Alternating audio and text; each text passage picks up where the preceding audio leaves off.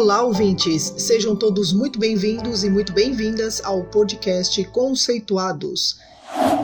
Nosso podcast é para você que busca se organizar e obter informações sobre o uso dos mapas conceituais.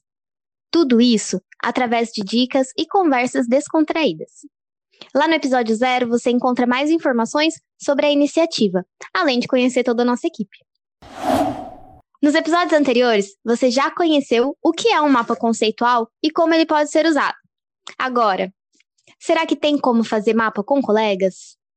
Será que isso traz algum benefício? Mapeamento colaborativo. Por que é importante e como colaborar? Para contar um pouquinho para a gente por que e como colaborar na construção de um mapa conceitual, trouxemos a nossa colega de grupo, Raíssa Balego. Além de fazer parte do nosso grupo de pesquisas, a Raíssa é formada em Ciências da Natureza pela USP, com participação no Ciências Sem Fronteiras na Universidade South Australia. University of South Australia. Ai, thank you. Ela também possui mestrado em ensino de ciências pela USP e continua sua pesquisa no doutorado, também pela USP. Sua pesquisa é focada em aprendizagem colaborativa no ensino de ciências, mediada por mapas conceituais. Atualmente é professora de ciências no ensino fundamental 2 da rede privada na cidade de São Paulo. Bem-vinda, Raíssa. Muito obrigada. Raíssa, o que é um processo colaborativo? Bom, um processo colaborativo é quando várias pessoas se unem, né? Part... Na verdade, dá para fazer isso a partir de duas pessoas e se unem com um propósito em comum para resolver uma tarefa. Então, a gente pode ter duas, três, quatro pessoas. O recomendado é que grupos não sejam muito maiores que, do que 10 pessoas, porque assim fica difícil de você administrar todo mundo na tarefa. Diferente de um processo cooperativo, onde você divide a tarefa em pequenas tarefas, num processo colaborativo, todo mundo se empenha com o mesmo propósito na tarefa. Então, deixa eu pensar aqui. Vamos fazer um comparativo. Num processo cooperativo, ou seja, aquele que não vai ter colaboração, que cada um vai fazer um pouquinho da tarefa, é como se você jogasse um monte de peças de quebra-cabeça em cima da mesa e cada pessoa pensasse em montar as cores do jeito que ela gosta. Então, eu gosto de roxo, eu vou pegar todas as peças roxas e tentar montar. Outra pessoa vai pegar as peças laranjas e tudo mais. E aí a gente não tem noção do todo, de como que é chegar nessa tarefa, né? De como que é a conclusão dessa tarefa. E às vezes pode ter um pedacinho do rosto no laranja, pode ter um pedacinho do rosto no amarelo. Então a gente não sabe. Agora, num processo colaborativo, é como se todas as pessoas vissem é, a imagem que a gente quer formar no quebra-cabeça, a gente separasse um pouquinho, sim, ah, eu quero ficar com roxo, eu quero ficar com amarelo, eu quero ficar com laranja, mas a gente trocasse essas peças. E no final, uhum. todo mundo tivesse montando quebra-cabeça junto. Porque quando você não faz junto, depois fica difícil de você montar as partes e ter noção do todo. Diferente do processo colaborativo. Então, você tem noção da imagem e você sabe exatamente aquilo que você quer formar. E aí, nesse processo colaborativo, dificilmente a gente vai pegar e falar assim: ó, essa parte aqui foi tal pessoa que fez, e aquela parte ali foi tal pessoa que fez. Na verdade, no processo colaborativo, todo mundo faz tudo junto e a gente não consegue separar é, em pequenas tarefas esse processo. Raíssa, eu tô chocada, porque durante toda a minha vida escolar eu achei que os meus trabalhos eram colaborativos e não, né? Na verdade, é, o, o adolescente trabalha muito de uma maneira cooperativa se ele não tiver uma instrução. Exatamente, e esse é um problema que a gente acaba enfrentando nas escolas, né? E hoje, ainda por cima, em tempos de pandemia, com o ensino remoto, a gente está vendo cada vez mais trabalhos cooperativos. E aí que acontece que Bom, a gente, como professor, sabe quando esse trabalho foi feito de uma maneira cooperativa, porque você percebe que ele veio meio sem pé nem cabeça. E você percebe exatamente qual aluno que escreveu cada parte, você não nota uma coesão nesse trabalho. Bem isso, se um aluno faltar, já não tem como ser apresentado o trabalho. E me diz uma coisa, como que você decidiu trabalhar com a pesquisa envolvendo mapas colaborativos? Bom, eu era aquela típica aluna que não gostava de me envolver com as pessoas. Eu era bem antissocial. E várias vezes, principalmente durante a faculdade, eu briguei com muita gente porque eu não queria fazer trabalho em grupo e achava que as pessoas também não gostavam de trabalhar em grupo e davam desculpas para fazer isso. Então, eu sempre evitava e eu era daquelas professoras, pode, daquelas pessoas, né? Professora, pode fazer individual? E aí o professor sempre falava que não. E aí eu falei assim, bom, se eu não gosto, tem mais gente que não gosta, a gente percebe isso, né, que os alunos acabam falando que não querem trabalhar em grupo. Então, por que não trabalhar no propósito de ajudar, né, já que a colaboração é um processo tão importante. E qual benefício você vê na construção de um mapa colaborativo? Essa pergunta é bem interessante e aqui eu consigo explicar o porquê que a colaboração é tão relevante para as pessoas. O ser humano, ele é um ser social, então ele é essencialmente colaborativo. A gente só conseguiu se desenvolver como sociedade porque a gente colaborou desde lá dos tempos, né, da pré-história, é, com todo mundo com o propósito de manter a sua tribo e manter a, so a sobrevivência deles, né? Então, a gente tem esse propósito já. E com o passar do tempo, o que aconteceu foi que a gente começou a cooperar. Então, a gente começou a dividir tarefas, né? A gente vê muito claramente a mulher como aquela que toma conta da, da caverna, né, da casa, e o homem como aquele que vai caçar. E essas tarefas elas começaram a ficar um pouco é, desagregadas. Então cada um fica especialista somente em fazer aquilo que lhe foi que lhe foi dado e não há troca de experiências. E quando você leva isso para a sala de aula, a gente tem que pensar que os alunos eles têm vivências e experiências diferentes. E esse é um excelente momento para você trocar essas vivências e as experiências. E pensando que mapas são formas da gente representar o nosso conhecimento, por que não, né, mostrar representações do nosso conhecimento para outras pessoas e discutir sobre é, essas relações que a gente tem? Então, eu vejo que a construção colaborativa do mapa traz exatamente isso, é uma troca de experiências e de conhecimentos que é extremamente enriquecedora tanto para alunos ou até mesmo professores de diferentes áreas que quiserem colaborar com mapas. Entendi. Mas você acha assim, é fundamental antes de partir para o processo colaborativo, passar por uma etapa de construção individual do mapa ou logo de cara já dá para fazer um mapa colaborativo sobre determinado assunto? Então, Isa, essa é uma pergunta muito interessante, porque assim, a colaboração, ela está fundamentada, segundo a teoria do Fischer, né, que é uma das que eu mais estudo, em, em três uhum. etapas principais, né? A primeira etapa é a etapa de externalização. Nessa etapa de externalização é onde você traz o seu levantamento de conhecimentos prévios. Na elicitação é quando você começa a mostrar essa elicitação para seus colegas e começa a tirar dúvidas com eles. Então você faz, fala alguma coisa e fala, pergunta para a pessoa: é, você concorda? É isso mesmo? E aí, por fim, nós temos a fase do consenso, né, onde o grupo vai chegar na sua resposta.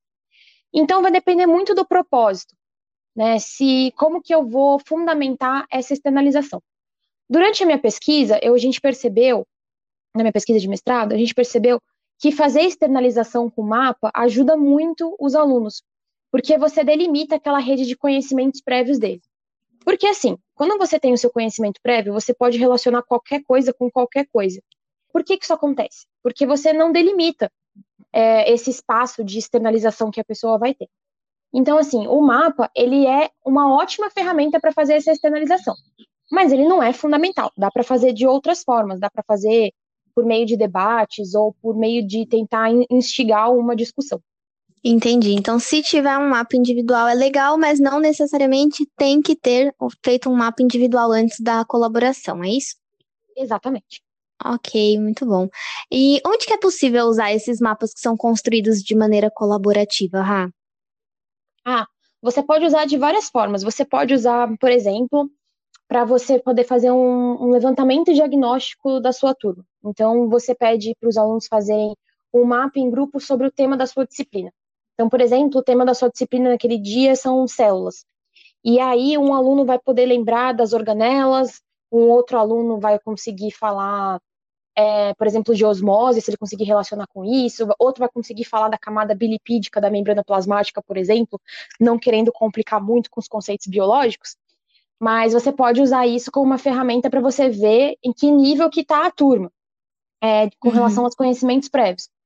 Você também pode pedir para eles construírem um, um mapa colaborativo depois que você passou algum material para eles para ver o compreendimento deles daquele material.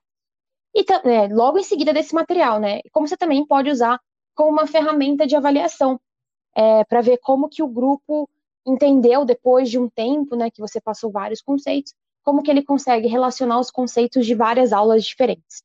Nossa, deu para deu visualizar aqui o como esse consenso é enriquecedor, né, durante o, o, processo colaborativo, porque eu coloco aquilo que eu sei você coloca aquilo que você sabe e a gente juntos constrói um significado muito interessante. Exatamente. E o consenso, ele é uma peça fundamental também do processo colaborativo, porque ele pode acontecer de duas formas diferentes. Ele pode ser aquele consenso ilusório, ou seja, quando o grupo ele não discute. Então, falta o que a gente chama de sinergia no grupo. O grupo não discute, rapidamente você vê que eles entregam uma resposta, e isso pode ter acontecido por diversas causas. Pode ter sido um aluno que pegou e falou assim: não, eu sei a resposta. É, pode ser que os outros alunos não estavam é, como é que se diz, é, confortáveis naquele grupo, então não quiseram conversar, pode ser algum problema emocional do, das pessoas daquele dia. Isso pode acontecer por diversas maneiras, né, por diversas causas. Agora, o que a gente sempre tem que tentar buscar, como professores, é, monitores, enfim, quando a gente for colocar essas tarefas colaborativas, é tentar fazer com que o aluno vá pelo consenso por conflito. A gente pensa, poxa, conflito, né? Que palavra feia, por que, que eu vou querer causar conflito nas pessoas? Mas é exatamente na divergência de ideias que a gente pode tentar mudar a opinião ou tentar enxergar novas coisas, né? Então, quando você pega e força com que os alunos discutam e rediscutam até eles chegarem numa, numa resposta final, seria, entre aspas, o ideal para eles. Porque assim você percebe que houve discussão. E a discussão é extremamente importante, principalmente em alguns tópicos que não têm uma resposta exata. Então, assim, você criar conflito para somar um mais um, talvez não seja a melhor coisa do mundo. Mas se você for trabalhar com algum tema ético, por exemplo, você forçar, né, mais ou menos, entre aspas, né, forçar essa, essa discussão é interessante. Forçar esse conflito entre as partes para que eles exponham cada vez mais as ideias, e isso ajuda até na construção da argumentação, do processo argumentativo do aluno. Tem algum obstáculo que pode aparecer nesse processo? Ah, tem vários, como eu disse, né? O emocional afeta o emocional do aluno, então naquele dia ele não tá bem para fazer alguma colaboração, ele vai ficar retraído, ele não vai falar. A falta de conhecimento do tema também, se ele se sentir acuado, por exemplo, que alguém sabe demais, ele vai, ele também não vai querer colaborar, ele só vai aceitar as ideias dos, dos demais participantes, é, pode ser até, tipo, o aluno tá com sono, ele não vai querer colaborar também. Então, tem várias coisas do indivíduo que pode atrapalhar na colaboração. Mas isso pode ser conversado pelo grupo. O grupo pode chegar e falar assim: olha, é, vamos tentar ir, vamos tentar fazer a tarefa, vamos tentar colaborar para que a chegue no melhor resultado. Às vezes o professor pode conversar e explicar a importância desse, dessa tarefa. Eu sempre acho importante que o professor explique a, o porquê colaborar, né? O que, que isso agrega para a vida do aluno. É isso que eu ia te perguntar. Como que o professor pode auxiliar a superar esse obstáculo? Conversando. Então, fala para o aluno, olha, isso é importante porque você vai trocar ideias, trocar experiências, principalmente com colegas, porque o professor, muitas vezes, ele já está viciado naquele conhecimento. Você dá, sei lá, 5, 10, 20 anos daquela aula, você já está viciado nos seus próprios argumentos. E os colegas vão ter argumentos diferentes, isso também é, pode ser mostrado para o professor. Então, é, o professor ele pode falar para o aluno a importância e tentar incentivar ele, né, a perder essa timidez ou a tentar entender o emocional dele ali do que está acontecendo naquele dia específico, se for uma turma pequena, claro, para fazer com que esse aluno engaje na colaboração. Oh, Rai, aproveitando que nós estamos nesse ambiente de aulas remotas, existe alguma ferramenta que permite a colaboração nesse ambiente virtual? Ah, existem várias, né? Os meus alunos mesmos, eles costumam utilizar o WhatsApp. É, o Google Meet também, o Google Meet tem a função de você estar numa sala grande e depois dividir em salinhas pequenas. Se for para fazer o mapa conceitual colaborativo, daria para colocar o mapa também no, no Jamboard e eles é, trabalharem em cima disso, trabalhar com o mapa no, no CIMAP Cloud também. É, existem várias ferramentas, né? O próprio Moodle da USP, é, que também tem em outras universidades, facilita também com essa colaboração remota. E aí vai do, do professor, vai de quem está aplicando a tarefa, é, querer saber se essa colaboração vai ser síncrona ou assíncrona. Mas para isso existem diversas ferramentas e também vai depender da habilidade de cada um para conseguir mexer nelas. Ah, Raíssa, muito obrigada por você ter aceitado contar um pouquinho para gente sobre a importância dos processos colaborativos e como colaborar nos mapas conceituais. Eu que agradeço o convite, é, fico muito honrada com essa participação e se vocês quiserem saber mais de colaboração, pode entrar em contato comigo. E também, se o pessoal do Conceituados quiserem mais participações minhas, também me sentirei lisonjeada de participar mais uma vez e prestigiar o trabalho de vocês. Com certeza, vamos super explorar os seus conhecimentos aqui no nosso podcast. E vocês, ouvintes, muito obrigada pela participação e pela audiência nos últimos episódios.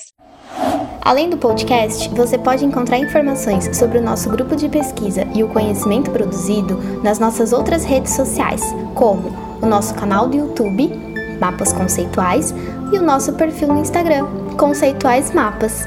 Esperamos vocês por lá!